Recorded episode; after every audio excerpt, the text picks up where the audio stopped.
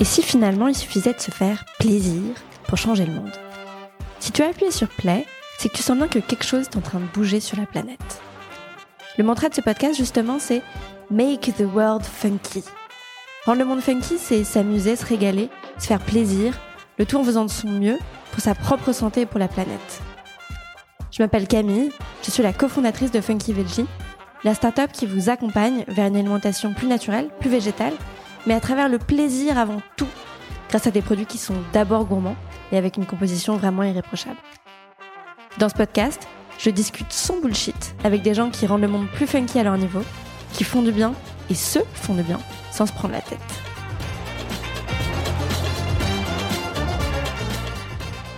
Dans cet épisode, je discute avec Camille Sfess, qui a écrit le livre La puissance du féminin. Ça vous laisse imaginer la suite.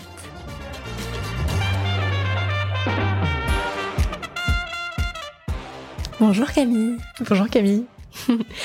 qui es-tu? Tu peux te présenter. c'est quel niveau de réponse?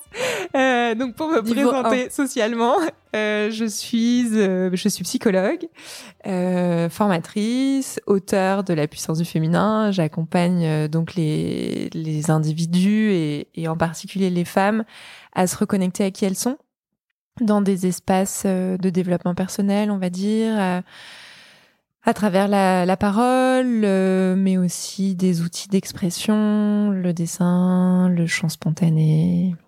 Voilà. Beau programme. euh, T'es intervenu dans mon livre Ma vie en plus funky et veggie où tu parles de de ce thème-là euh, et en particulier du féminin sacré, qui est une expression qu'on entend beaucoup. Mm. Qu'est-ce que ça veut dire?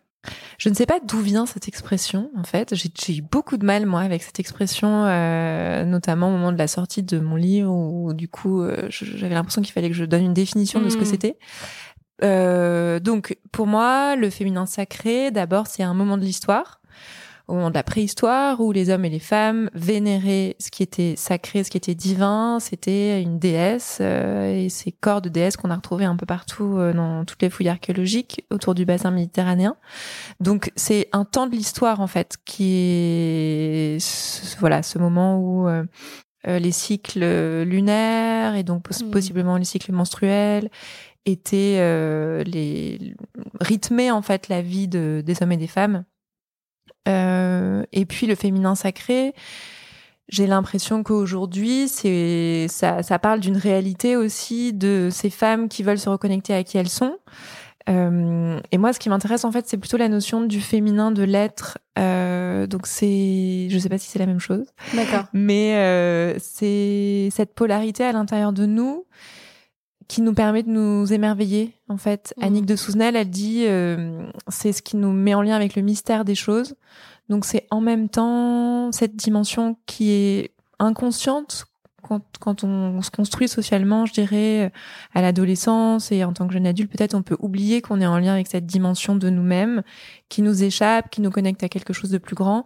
Et en même temps, il y a besoin pour devenir un, mmh. être humain, euh, les deux pieds sur terre, de se rappeler de cette dimension-là. Donc en fait, euh, c'est juste un label qu'on a mis pour faire référence à au fait de considérer le, la part de féminin en nous comme euh, comme comme particulière. Quoi. Oui, en fait, masculin, féminin, euh, cette, ce, ce, ce découpage-là, c'est Jung qui parle de l'animus et de l'anima.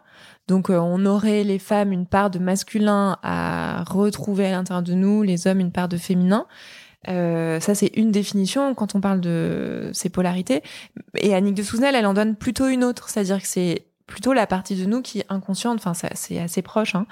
Euh, voilà pourquoi on l'appelle sacré aujourd'hui. Je sais qui pas. Qui est pas forcément que chez les femmes, donc. Non. Mm.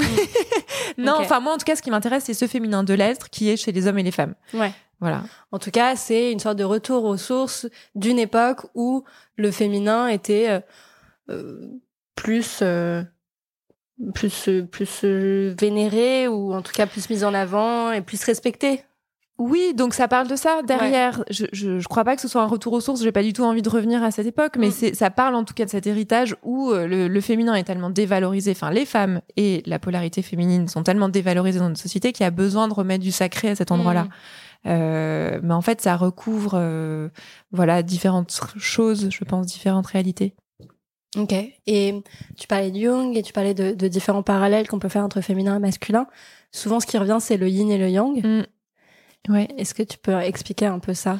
Oui. Alors moi, j'ai découvert euh, assez tard que euh, en fait l'étiquette qu'on peut poser du féminin qui est yin et du masculin qui est yang c'est venu très tard dans la pensée taoïste. Et en fait c'est pas du tout euh, originellement le, la, notion de Tao donc euh, d'énergie est constituée de yin et de yang et l'équilibre des deux fait que il y a de la vie en fait que c'est vivant. Yin et yang c'est côté ombragé et côté lumineux de la montagne. Et en fait on a plaqué sur cette paire d'oppositions l'opposition masculin-féminin pour justifier le fait que les femmes restent à la maison. En fait, ça s'est produit mmh. euh, pendant la dynastie Han, donc moins de 100, plus de 100 autour de Jésus-Christ.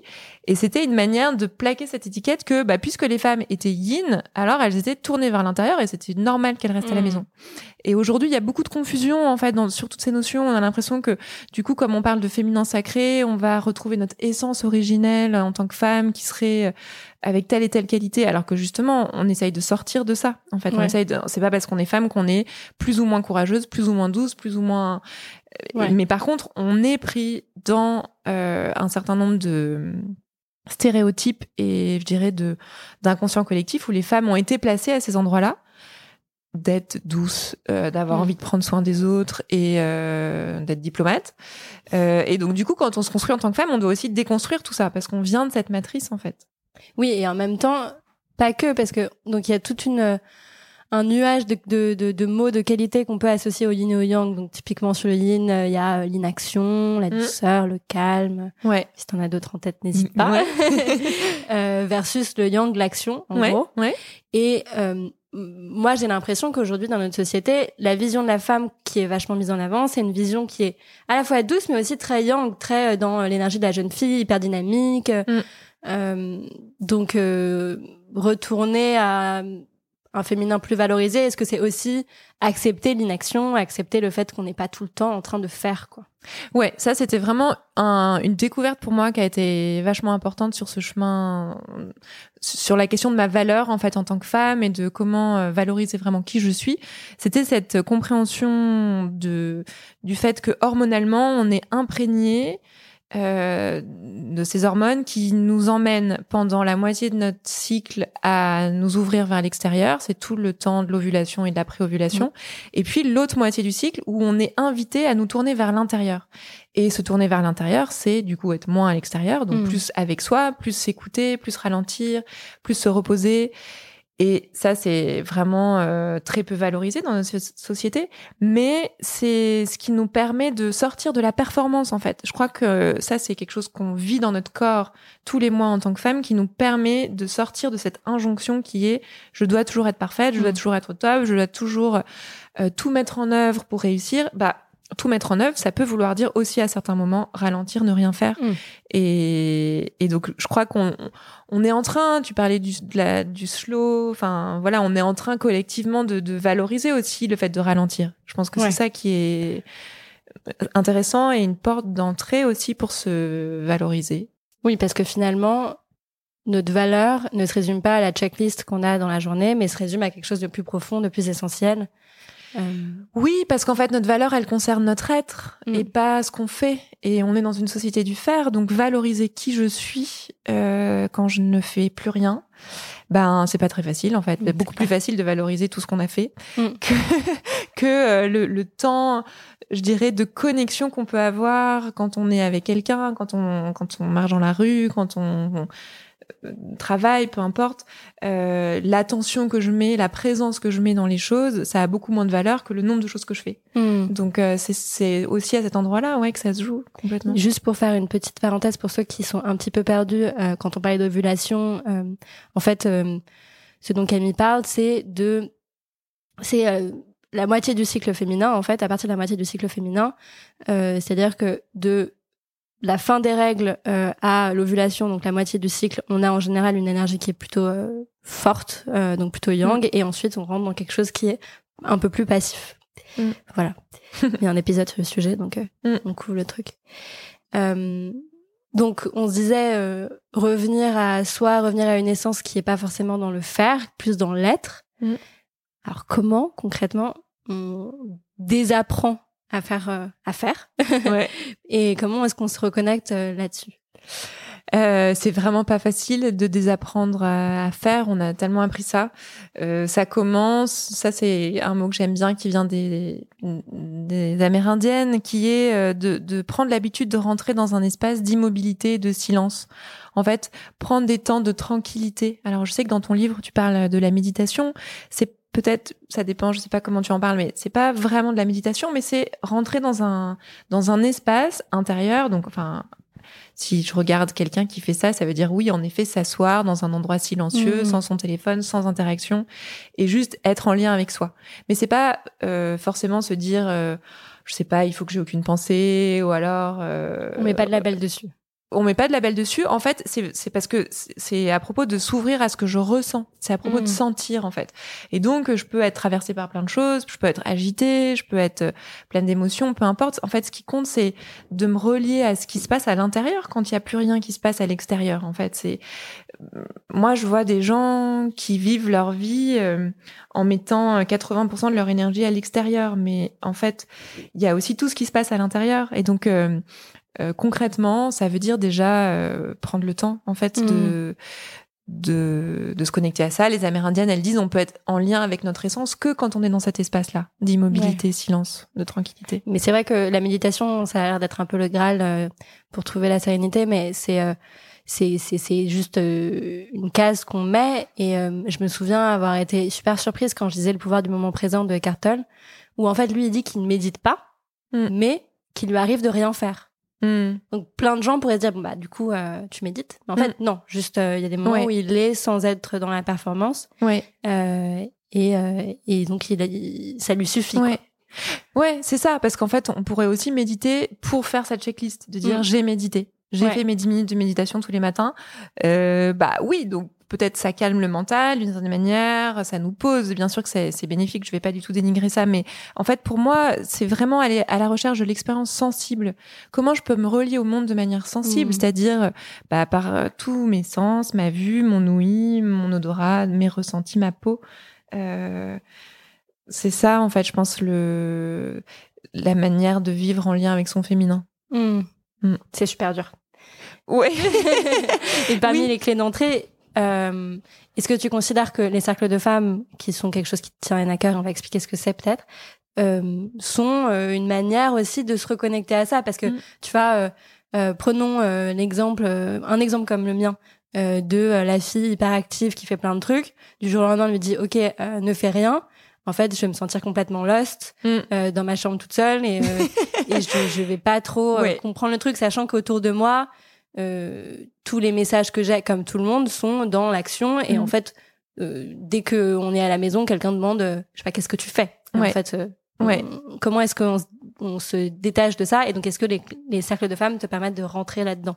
Ouais, c'est c'est merci de nous ramener ton témoignage, mais c'est vraiment ça, c'est-à-dire que c'est pas à propos de ne rien faire du tout, enfin ou que, ou que ça prenne trop de place, c'est avoir des moments pour sentir en fait. Et du coup, dans les cercles, donc euh, les cercles de femmes, ce sont des espaces où les femmes se réunissent, on va dire le temps d'une soirée, pour rentrer dans euh, le dans ce qui se passe vraiment à l'intérieur d'elles au moment où elles sont dans le cercle, c'est-à-dire vraiment dans dans une écoute de leur profondeur, de ce qui est vivant, de ce qui leur passe par la tête, de leurs émotions. Euh, et il y a tout un contexte, tout un cadre qui permet de se reconnecter vraiment justement à l'être en fait, et quand Mm. on arrête de faire. Donc c'est une bonne, euh, en général, c'est une bonne plongée dans cette expérience euh, physique de qu'est-ce que ça veut dire d'être en lien avec ma vérité. En fait, Mm. d'une certaine manière, c'est un peu ça ce qu'on fait dans les cercles. C'est c'est pas tellement échanger sur un sujet, mais beaucoup plus à propos de se relier à sa propre vérité. Et en fait, de plus en plus, je définis les choses comme ça. C'est euh, finalement avoir une parole qui me rend vivante. Mm. Quand je ressors d'un cercle, je me sens plus vivante parce que je suis plus connecté finalement à qui je suis. Donc c'est prendre l'expérience en fait d'être vivante. On peut passer notre vie sans être vivant. Euh, donc comment aller chercher cette euh, cet état-là? Pour euh, pour ceux qui qui veulent avoir une vision concrète des cercles de femmes. Donc en l'occurrence moi j'ai participé à différents cercles qui sont qui appartiennent au Tente Rouge de Paris que tu as créé. Hum. en gros, pour la faire très simple, basique, il y a une sorte de petit rituel au début, une petite méditation qui nous permet de se reconnecter, de se calmer, de se poser. Et ensuite, en gros, il y a un bâton de parole qui mm. passe et il y a une dizaine, une quinzaine de femmes max. Mm. Et euh, on se passe le bâton de parole et on a, je sais pas, 5, 6, 7 minutes chacune pour parler. Personne n'a le droit de répondre. Mm. On est là juste pour accueillir euh, la parole. Et euh, moi, en tout cas, à chaque fois que je l'ai fait, j'ai jamais prémédité ce que j'allais dire et j'ai toujours un peu surprise de ce que je disais sur le moment. Euh, donc voilà, c'est juste un moment d'écoute et de, et de réception. Ouais. Un peu comme quand on écoute un podcast, puisque on n'est pas là pour répondre, on est juste là pour accueillir la parole. Mm. Euh, voilà. Oui, c'est euh, ça nous permet en fait de rentrer presque dans un état modifié de conscience, c'est-à-dire que cette écoute, elle est tellement euh, attentive que euh, elle, elle nous met dans une autre disposition par rapport à l'autre, dans un autre lien en fait, où il y a beaucoup de résonances du coup qui peuvent se créer, euh, justement comme tu dis, parce qu'on va pas commenter, qu'on va pas répondre. Mm. Donc c'est une expérience. Ouais, ouais on n'est pas du tout dans cette euh, configuration mentale en fait en général, parce que en fait quand on fait attention, souvent quand quelqu'un parle, on réfléchit à ce qu'on va dire ensuite et ce qu'on mm. va répondre. Là, en l'occurrence, en ce moment, je le fais particulièrement parce que j'ai un podcast à animer, tu vois. Mais euh, on est toujours un peu dans ce, ok, qu'est-ce que je vais répondre sans même s'en rendre compte? Mm. Et, euh, et c'est assez rare de pas être dans cette logique-là. Et toi, ton cercle, les cercles que tu as créés euh, sont sous le nom de Tente Rouge. Ça fait référence à quelque chose? Oui, donc euh, en fait moi j'ai rencontré la première euh, la tente rouge pour moi ça vient d'une américaine qui s'appelle Alyssa Starkweather que j'ai rencontrée en 2008 en Angleterre, qui est une américaine qui a créé un mouvement des tentes rouges aux États-Unis. Euh, moi j'ai été intriguée et du coup il n'y avait pas de tente rouge à Paris, j'ai créé la tente rouge de Paris en 2011 et puis en fait derrière il y a deux réalités. Il y a une réalité historique qui est euh, que dans il y a, y a justement à cette époque du féminin sacré on va dire enfin au moment de la préhistoire on a on a retrouvé à plein d'endroits notamment en Turquie des huttes de menstruation où on sait que les femmes se réunissaient entre elles quand elles avaient leur lune. Des endroits qui sont tapissés d'ocre rouge des murs au plafond avec des symboles d'utérus. Enfin voilà vraiment on sait que les femmes se réunissaient entre elles. Et puis bon dans certaines traditions ça a perduré. Par exemple chez les amérindiennes elles se retrouvent encore dans les moon lodge euh, une fois par mois, peut-être au moment de leur lune, je ne sais pas. Euh, et puis il y a un roman qui a été écrit aux États-Unis à la fin des années 90 qui s'appelle La Tente Rouge, qui raconte une histoire un peu mythique de la dernière fille de Jacob, euh, donc euh, au temps de la Bible, qui est héritière de cette tradition matrilinéaire qui va s'arrêter avec elle parce qu'elle a pas de fille et qui nous dit souvenez-vous de ce temps-là en fait où les femmes se réunissaient sous la tente rouge, donc en fait où les femmes se réunissaient dans un espace qui n'était qu'à elles hmm. pour prendre soin d'elles. Et suite à l'apparition de ce livre, il y a eu, ça vient des États-Unis, des mouvements de femmes qui ont créé des tentes rouges Aujourd'hui, il y en a un peu partout dans le monde, euh, vraiment dans, dans, énormément de pays. Il y a ces espaces qui sont des espaces en fait de, de ressourcement, euh, prendre soin de de soi, sortir de ses masques, de ses mm. rôles. Souvent d'ailleurs, euh, pour ceux qui en cherchent, euh, c'est euh, dans des salles de yoga par exemple, ou je sais pas s'il y a des ressources en particulier, tu vois, pour les gens qui vivent pas. À ouais, euh, ben aujourd'hui ça se fait dans les salles de yoga mais c'est assez nouveau en fait. Ah vraiment euh, je pense que ça fait du coup une dizaine d'années qu'elles existent en France.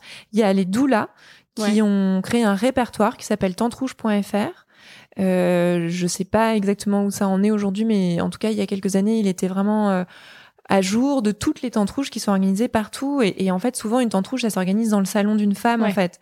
C'est ça qui est chouette. C'est aussi que euh, bah il n'y a pas de diplôme pour animer une tente rouge, il n'y a pas besoin d'être thérapeute pour animer une tente rouge, il y a besoin d'un certain nombre de règles de communication, de sécurité, mais en fait euh, c'est vraiment un espace où de parole, de comme tu dis, voilà.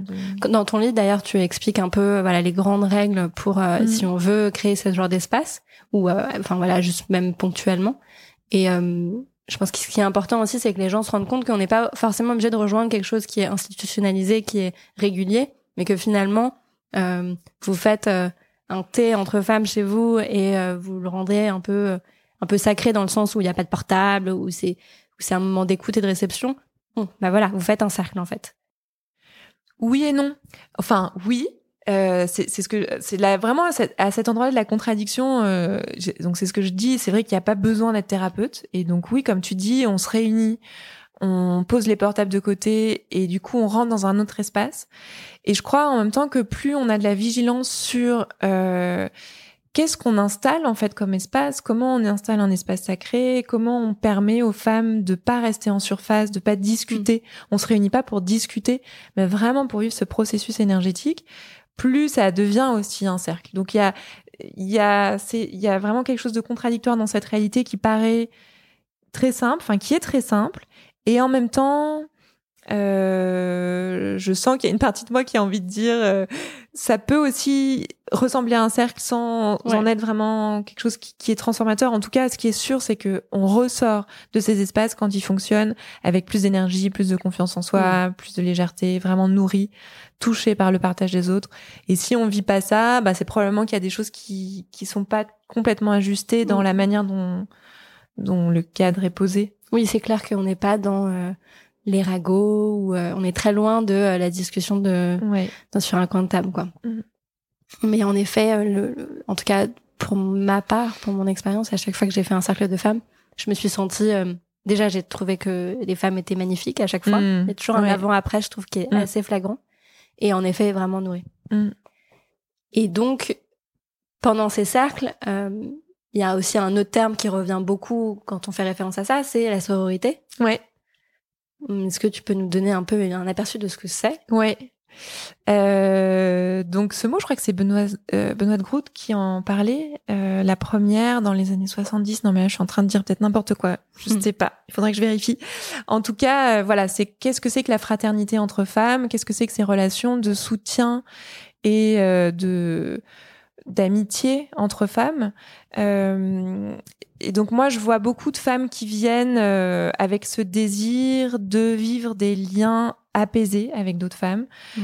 parce que il y a une des blessures qu'on porte, euh, je pense collectivement hein, dans l'inconscient collectif, c'est la comparaison et la peur que euh, les autres femmes vont être meilleures que moi, vont prendre mon territoire, euh, que comme tu dis, il va y avoir des ragots, que les choses vont être dites par derrière. Enfin, je sais pas, il y a, beaucoup de d'endroits où finalement dans la relation de femme à femme, il y a euh, ces, ces blessures là, ce manque de soutien. Donc les femmes viennent expérimenter ce que c'est que de pouvoir vraiment être accueilli pleinement par d'autres femmes. Et c'est une expérience particulière qui est pas la même que d'être dans un cercle mixte, par exemple, où je suis accueillie par des hommes et des femmes. Après, aujourd'hui, je trouve qu'on parle beaucoup de sororité parce que, enfin, il me semble que c'est vraiment la preuve d'un de ce désir-là. Euh, d'avoir des meilleures relations avec les femmes et en même temps euh, il y a plein d'endroits où on n'y est pas vraiment où justement dans les cercles de femmes euh, ça, ça, peut venir aussi mettre en lumière les, les endroits où, bah oui, j'ai l'impression que moi j'adore euh, être avec des femmes, mais en fait non, c'est pas si facile que ça. Il y a quand même beaucoup de blessures qui sont rejouées, mais comme on le sait, hein, pour qu'on en prenne conscience et pour qu'on arrive à le vivre différemment. Ouais, rajouter un peu plus de bienveillance entre femmes euh, ouais. versus la compétition, ouais. qui est ce qu'on a appris malgré nous en fait. Complètement, complètement. Mm. Et vis-à-vis -vis des hommes, euh, je sais que tu fais aussi des cercles mixtes. Comment est-ce que se reconnecter à son féminin a un impact sur la relation qu'on a aux hommes? Ben, pour moi, c'est cette question de renouer avec son féminin, c'est finalement valoriser qui je suis en tant que femme en dehors de, toutes ces places dans lesquelles la société me dit que je peux être. C'est-à-dire ces places bien limitées d'être euh, une mère, euh, une épouse euh, qui doit être performante, enfin voilà, bon. Donc valoriser qui je suis, évidemment, ça va changer mes relations aux hommes et aux femmes. et je pense que ça, il y a différents mouvements. En fait, ça nous permet de nous positionner différemment. voilà, je pense à ces mots de de Mona Chollet dans son livre Sorcière où elle dit, où en fait elle parle de ces femmes qui se définissent pas en étant les épouses, les mères, les filles, les sœurs, mm. mais juste en étant elles-mêmes en fait. Quand finalement je me valorise moi-même et que je je reprends possession de mon être d'une certaine manière, je sais pas si on peut dire comme ça, mais euh, il y a quelque chose qui change dans la relation. Et puis euh, finalement, renouer avec son féminin, c'est aussi prendre conscience de l'héritage des femmes blessées que je porte et que nous portons. Et donc dans cette prise de conscience de cet héritage, voilà des choses qui se sont transmises dans ma famille de génération en génération ou même simplement dans la société, euh, il y a un travail de réconciliation qui doit se faire en fait. Et donc sur ce chemin vient la question de la réconciliation avec les abuseurs, avec les dominants, qui ont beaucoup été des femmes, qui ont beaucoup été des hommes, même peut-être des femmes aussi, mais voilà, qui ont quand même en tout cas beaucoup été des hommes. Euh, et donc ça, ça nous demande, enfin voilà, moi je vois vraiment des femmes passer par ce chemin de de pardon, on va dire. Mmh. Ce qui est intéressant, c'est que contrairement à ce qu'on pourrait imaginer, du coup, euh, en fait, honorer son féminin, c'est pas le faire contre les hommes, c'est au contraire aller vers un apaisement des relations mmh. homme-femme. Ouais. Puisque du coup, il y a, y a, pas forcément de voilà de, de contre quoi. Ouais, c'est ça. C'est-à-dire que moi, je crois qu'on est vraiment à une génération où on a eu la chance d'avoir la génération précédente des féministes qui se sont battues pour avoir des droits et que nous on en a hérité, on n'a pas eu à se battre en fait pour ces droits-là. Et du coup, il y a une autre manière aussi de reprendre notre puissance. Bon, mon livre il s'appelle comme ça, ce sujet de la puissance, c'est un sujet qui m'intéresse. C'est-à-dire comment est-ce qu'on on retrouve notre place sans, enfin notre pouvoir sans que ce soit de la domination en fait. Mm. Je crois que c'est vraiment ça ce que les femmes viennent chercher dans ces espaces, c'est euh, euh j'ai envie d'avoir mon pouvoir, d'être au centre de ma vie, d'être euh, souveraine mais euh, c'est plus le temps de la lutte, quoi. Ouais. Est-ce que est-ce que l'énergie est très différente entre les, les, cercles de femmes et les cercles mixtes? Oui. Euh, alors bon, moi j'ai quand même beaucoup plus l'expérience des cercles de femmes, mais au départ c'est des cercles mixtes qui m'ont amené à ce travail-là. Euh, et puis c'est vrai qu'aujourd'hui je participe à un cercle mixte, j'en anime un. Euh, c'est très différent je j'ai pas encore vraiment identifié pourquoi. Hmm. Je saurais pas dire. Bah oui, bien sûr, il y a la question de la séduction qui est là, ou en tout cas euh, m'adresser à des hommes et des femmes, c'est pas exactement la même chose que de m'adresser qu'à des femmes.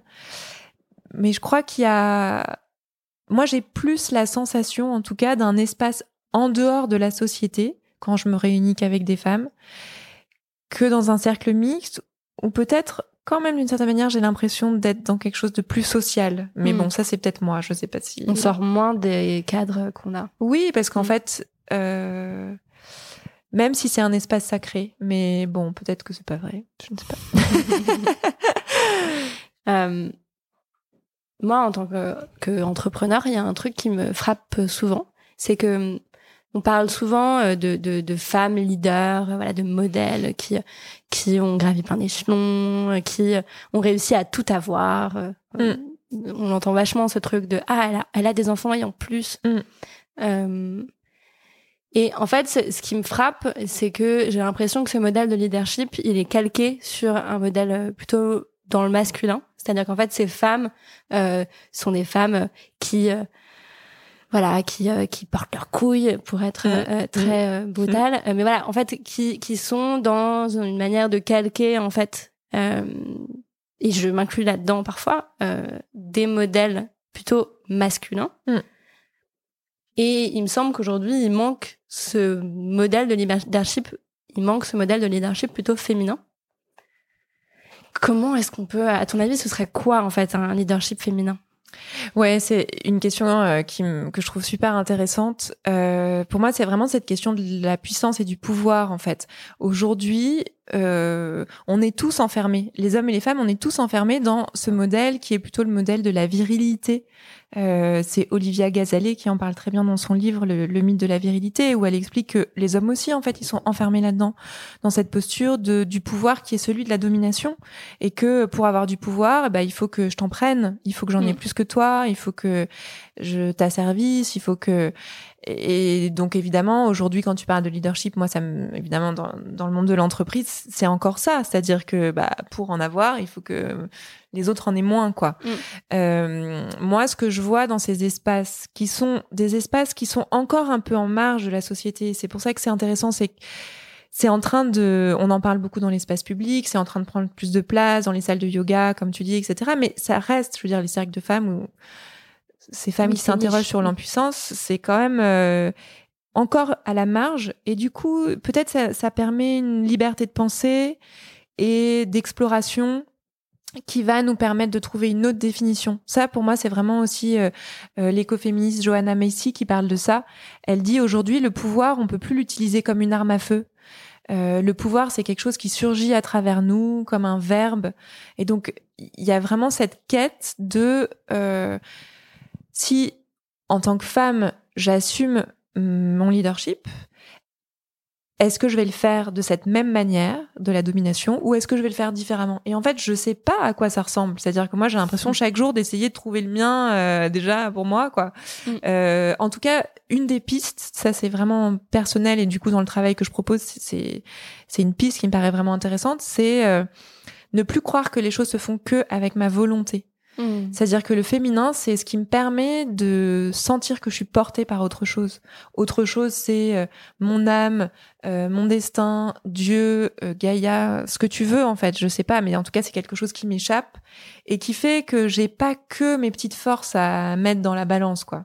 Donc m'ouvrir à, à ce qui est vivant, encore une fois, à ce qui est vivant et qui me pousse dans une direction, la vie nous pousse. Donc comment prendre l'habitude d'écouter ça et de faire avec ça euh... C'est accepter sa vulnérabilité aussi. Alors, du coup, pour moi, c'est ça, la capacité à être disponible à cette force plus grande, c'est en même temps ce qui va m'emmener dans l'émerveillement, mais ce qui va m'emmener aussi dans ma vulnérabilité. Et ça, c'est un sujet où, enfin, c'est encore, ça reste encore, je crois, euh, un petit peu, euh, ça fait un peu peur d'aller à cet mm. endroit de la vulnérabilité, même si on a aussi, on entend ces injonctions de il faut être authentique, il faut être capable de partager ses blessures, etc. Bon, mais en même temps, c'est plus un discours qu'une réalité. Je crois qu'aujourd'hui, euh, faire l'expérience de d'être touché, mm. euh, c'est quand même quelque chose qui nous emmène à l'endroit où le contrôle nous échappe, quoi. Ouais. Dans tous les cas, le leadership féminin, c'est un grand projet. Euh, et en effet, j'ai l'impression qu'on est au tout début, mm. qu'on n'a pas encore aujourd'hui assez de matière, assez de tests, assez d'expérimentation euh, pour euh, pour se dire voilà à quoi ça ressemblerait dans un monde parfait. Puis en plus, ça doit être différent selon chaque femme, selon chaque homme. Mm. mais en tout cas, histoire à raconter. Ouais. toi, dans ta vie de tous les jours, qui est aussi très active, est-ce que tu as des routines, est-ce que tu as des choses qui t'ancrent et qui te permettent de, revenir un peu à ton féminin? Que, en fait euh, monsieur madame tout le monde pourrait faire. Plutôt madame en l'occurrence mais... ouais. Euh...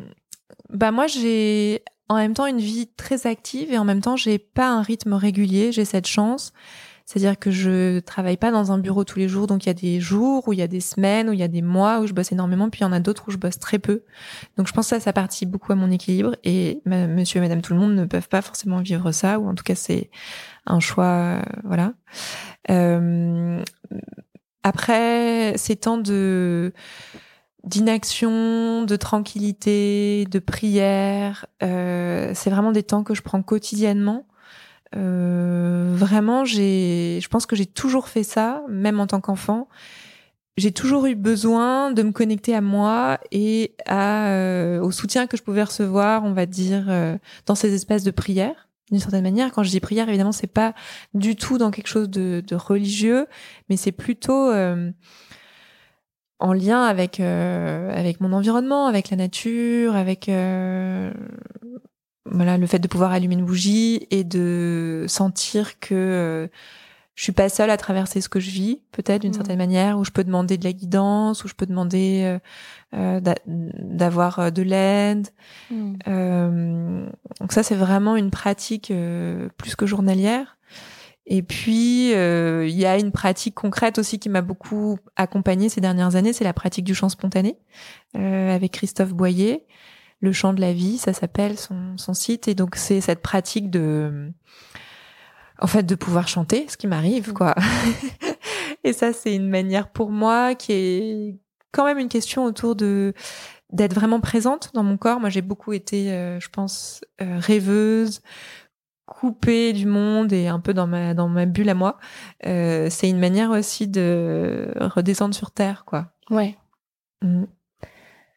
Super intéressant. Et c'est vrai que dans une société où, tout va très vite, où on est tout le temps dans l'action, souvent on a l'impression euh, en tant que femme que euh, bah en, plus du travail où on est très actif, il faut faire du sport, mm. être performant en fait sur plein d'autres trucs. Mm. Alors que non. Et ces moments-là, c'est des moments de pause où on se reconnecte à soi et qui sont pas, euh, qui sortent de la checklist. Oui, c'est-à-dire que moi, j'ai aussi un regard de psy euh, sur tout ça. en tant que psy, je sais que tout ce que je fais, tout ce que j'essaye de mettre en œuvre pour changer quelque chose dans ma vie, par exemple, ça va pouvoir s'intégrer dans le corps au moment où je me repose. Donc, oui, bien sûr, après, je peux faire des choses pas toujours pour la transformation, mais je veux dire, tout ce que je construis, en fait, tout ce que j'ai, même quand tu parles de faire du sport, c'est important de faire du sport, mais s'il n'y a pas un moment dans la journée où ensuite je me repose pour laisser à mon corps le temps de prendre cette information que euh, j'ai couru une demi-heure ce matin, eh ben je vais construire quelque chose qui est toujours en, tension en fait, en force. Donc mmh. il y a besoin de ces temps d'intégration. Et c'est vrai que ben ça c'est pas valorisé en fait. Ouais. Donc prenez ces temps. Et en tout cas, euh, ce que je retiens et ce qui, ce qui est, ce qui est vraiment euh, top dans la mesure où ça rend la chose accessible à tous, c'est que le féminin, c'est une manière, le féminin sacré, cette expression qu'on répète beaucoup, c'est, c'est une porte d'accès à soi qui ne concerne donc pas que les femmes. Et comme la méditation, c'est une porte d'entrée, mmh. euh, et qu'au fond, euh, l'essentiel, c'est juste d'accéder à, un, moment de paix, quoi. Ouais, de connexion à mmh. soi. Mmh. Super mot de la fin. Est-ce que tu as quelque chose que tu aimerais rajouter? Euh, non, merci Camille pour merci à cet échange. Merci beaucoup de nous avoir écoutés. J'espère que ça vous a plu. N'hésitez pas à nous dire ce que vous en pensez sur la plateforme de votre choix, à nous suivre Funky Veggie sur Instagram et à nous identifier si vous mettez ce podcast en story. Comme ça, on le verra passer et ça fait toujours super plaisir. Et n'oubliez pas le plus important, make the world funky.